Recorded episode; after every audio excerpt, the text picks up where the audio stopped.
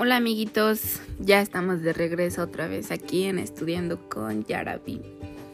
Bueno, pues el día de hoy les quiero platicar un poco sobre el desarrollo de la esfera cognitiva. Dice que Piaget postula que entre los 7 y 12 años de edad el niño se encuentra en la etapa de operaciones concretas. Es decir, el pensamiento del niño se caracteriza por ejecutar la lógica de forma activa y adecuada.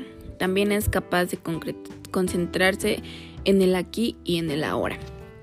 Em, dice que las etapas de operaciones concretas es este, operaciones, procesos mentales organizados, formales y lógicos.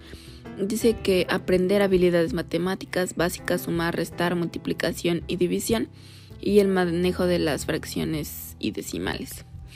Em, bueno, la importancia de esto es que, bueno, en el aprendizaje, y desarrollo del niño en su salón de clases y la interacción que tiene con sus compañeros se sustenta en los postulados en los que Pitowski afirma que la educación debe buscar que las actividades impliquen interacción entre los niños y entre los niños y adultos, buscando que la interacción y la información que se maneje de, esté adentro eh, de la zona del desarrollo de la de cada niño.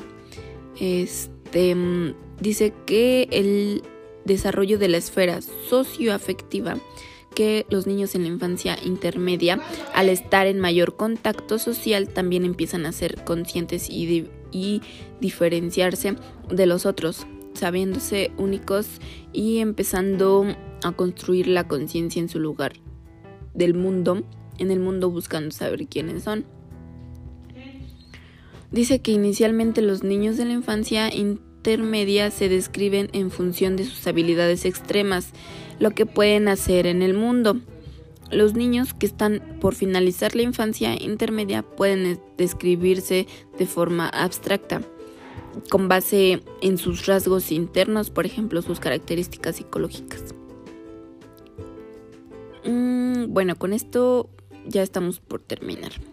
Dice que el niño de la infancia intermedia, gracias al proceso de socialización escolar, cuenta con mayores desafíos para desarrollar habilidades cognitivas y socioemocionales que le permiten crear herramientas que le servirán a lo largo de toda su vida. Esta es la etapa en donde el niño, de forma paradójica, deja de tener una visión egocéntrica, pero también empieza a conocer con mayor profundidad y de forma más abstracta quién es y a dónde pertenece. Bueno amiguitos, eso fue todo por el día de hoy. Nos vemos la siguiente semana en otro episodio más.